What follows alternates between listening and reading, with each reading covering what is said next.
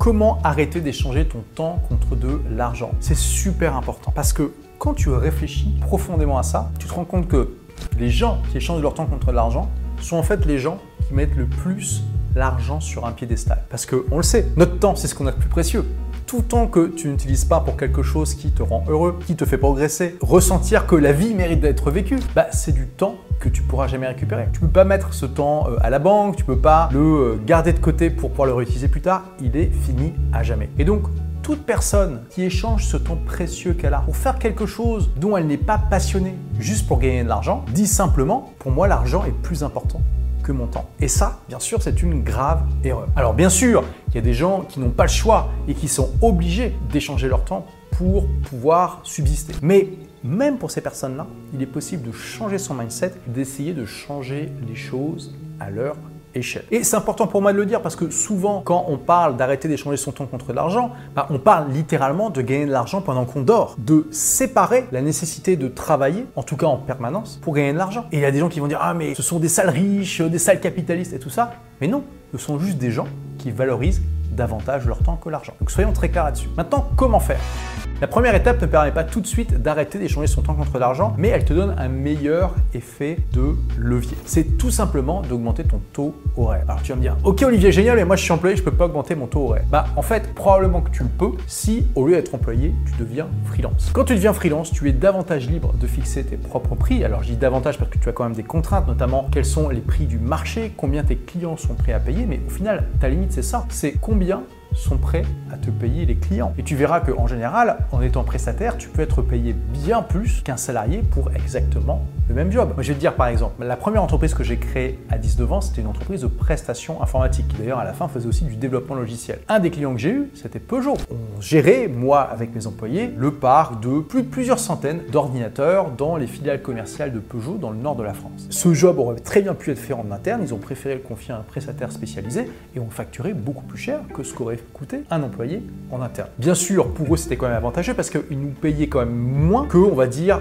une ou deux personnes qu'ils auraient eu à temps complet parce qu'on n'était pas à temps complet chez eux. Donc, on comprend que c'est aussi une relation de gagnant-gagnant et que c'est une manière pour les entreprises qui font appel à des prestataires comme ça de mutualiser les coûts avec d'autres entreprises qu'elles ne connaissent pas. Ensuite, ce qui est beau avec le modèle du freelancing ou du prestataire, c'est que plus tu es bon et plus tu peux charger cher tes prestations. C'est vrai aussi quand tu es employé, mais beaucoup moins. Et justement, si tu fais partie des gens les plus compétents dans ton métier, probablement que tu perds ton temps à être employé et que tu ferais mieux d'être prestataire, consultant, coach à la place. Et sache que d'ailleurs, les meilleurs, au bout d'un moment, quittent leur entreprise et continuent à travailler pour l'entreprise initiale, mais en tant que coach, consultant, prestataire, etc. Et en général, ils chargent beaucoup plus. Et si tu te dis oui mais moi je fais pas partie des gens les plus compétents de mon métier, prends ça comme un appel de l'univers qui te dit écoute, il serait peut-être temps que tu te bouges les fesses pour devenir un des meilleurs ton métier. Prends ça comme un appel à l'action pour booster ta motivation. Ensuite, l'idéal, c'est de transformer tes compétences en produits et surtout en produits numériques. Admettons que dans ton entreprise, par exemple, tu sois un comptable incroyable. Bon, déjà, tu gagnerais probablement mieux ta vie en étant expert comptable, par exemple, mais tu pourrais très bien créer un produit pour les autres comptables dans les autres entreprises qui leur promettent par exemple éviter ces erreurs dramatiques de comptabilité extrêmement courantes qui vont coûter des millions à votre entreprise, éviter de vous faire virer, ayez une augmentation en mettant en place ces pratiques qui vont faire économiser des millions à votre entreprise par exemple. Tu pourrais très bien créer une formation comme ça. Une fois que tu as fait ça, c'est une formation que tu vas pouvoir vendre à des dizaines, des centaines, des milliers de personnes sans que tu aies besoin en permanence d'être là pour expliquer à tes clients, à tes élèves quoi faire. Tu vois, quand tu es en train d'expliquer quelque chose à quelqu'un, si tu te filmes en train d'expliquer cette chose, eh bien, d'un seul coup, cette vidéo peut devenir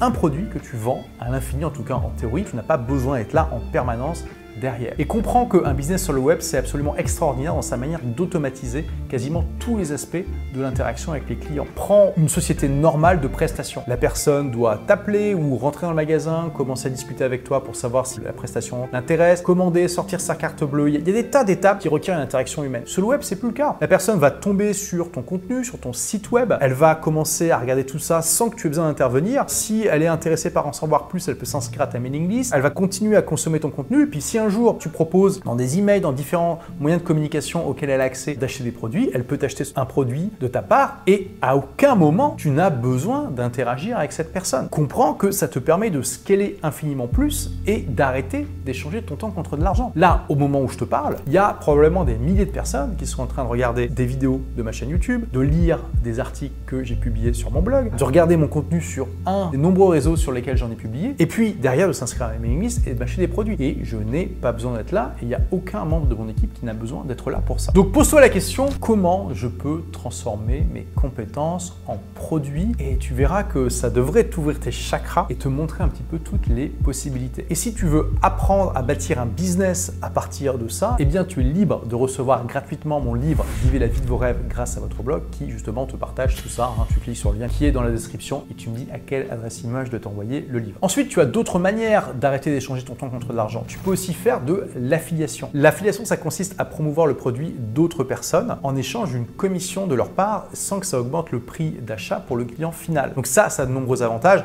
Le premier, c'est que du coup, bah, tu n'as pas besoin de créer le produit, tu n'as pas besoin de t'occuper du SAV, tu n'as pas besoin de gérer énormément d'aspects logistiques par rapport à ces produits. Tu as juste besoin de le promouvoir et puis d'encaisser l'argent. Donc ça, c'est quelque chose qui est tout à fait possible. Ensuite, tu peux devenir rentier, tout simplement. J'ai parlé dans une autre vidéo de cette chaîne de cette tendance qu'il y avait aux États-Unis pendant un moment et qui existe encore toujours, du early retirement, la retraite anticipée, et qui consiste tout simplement à calculer un salaire minimum que tu aimerais gagner de manière complètement passive avec tes investissements et de faire quelques sacrifices pendant plusieurs années pour vraiment mettre un maximum d'argent de côté, bien le placer pour faire en sorte ensuite de pouvoir vivre de tes investissements. La règle de base quand tu investis en bourse par exemple, c'est que tu peux retirer tous les ans 4% du capital que tu as mis. Donc si par exemple tu as besoin de, admettons, 20 000 euros par an parce que tu veux vivre en Thaïlande et que tu dis que ça sera bien suffisant, eh bien tu calcules, il faut que ces 20 000 euros par an représentent 4% du capital que tu dois mettre en bourse. Bien sûr, tu peux aussi investir dans l'immobilier. À partir du moment où tes loyers, par exemple, te font gagner de manière passive 2000 euros par mois, tu peux probablement aller vivre dans de nombreux endroits du monde, même en Europe, je veux dire par exemple au Portugal ou en Grèce. Ce sont des pays où le coût de la vie est vraiment moins cher et où tu peux très bien vivre avec 2000 euros par mois tout en étant euh, sur euh, la plage avec euh, un climat incroyable. Et si tu vas en Asie du Sud-Est ou dans d'autres comme ça, coins du monde où le coût de la vie est vraiment vraiment pas cher, là tu peux vraiment vivre comme un roi. Et enfin, l'autre voie royale, c'est d'avoir un business classique, tout simplement de l'automatiser et de le déléguer complètement. Tu peux très bien prendre un business vraiment, on va dire, banal comme un restaurant et complètement l'automatiser trouvant la bonne personne qui va gérer le restaurant à ta place et puis pendant que toi, tu, tu te balades partout dans le monde. C'est pas aussi facile que pour un business numérique, hein, soyons clairs, mais c'est tout à fait possible. Il y a des gens qui ont fait ça pendant des siècles. Il faut juste que tu switches de la mentalité d'entrepreneur pour passer à la mentalité de propriétaire. Quand tu as une mentalité de propriétaire, tu as une mentalité de chef d'orchestre. Et tu même plus une mentalité de chef d'orchestre, tu as une mentalité de la personne qui va embaucher le chef d'orchestre pour diriger l'orchestre à ta place. Et donc tu dois juste t'assurer que le chef d'orchestre est suffisamment bon pour bien gérer ton orchestre. Après, tu peux lui laisser les clés et partir en vacances aux Maldives. Au-delà de ça, tu peux aussi tout à fait créer des business physiques qui soient de base facilement automatisés. Et en fait, quand tu commences à avoir conscience du type de business qui est possible pour faire ça, tu en vois partout autour de toi. Tu repères plein de gens malins qui ont compris que ça sert à rien de se prendre trop la tête et qu'on peut très bien gagner un petit peu d'argent avec ces business automatisés et profiter de la vie. Je te donne quelques exemples vraiment classiques. Les euh, laveries automatiques distributeurs de boissons, toutes ces machines, tu dois mettre des pièces pour obtenir quelque chose en échange. Distributeurs de nourriture, il y a tellement comme ça de, trucs. Oui, il faut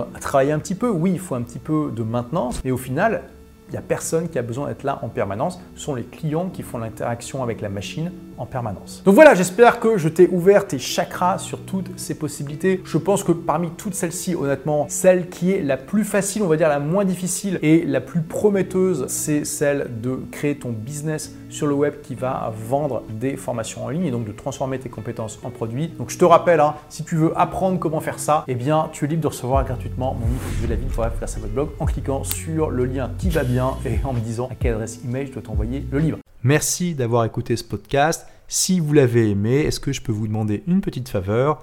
Laissez un commentaire sur iTunes pour dire ce que vous appréciez dans le podcast tout simplement. Ça aidera d'autres rebelles intelligents comme vous à trouver le podcast et puis à être inspirés tous les jours ou presque par lui. Merci et à très vite pour de nouvelles aventures.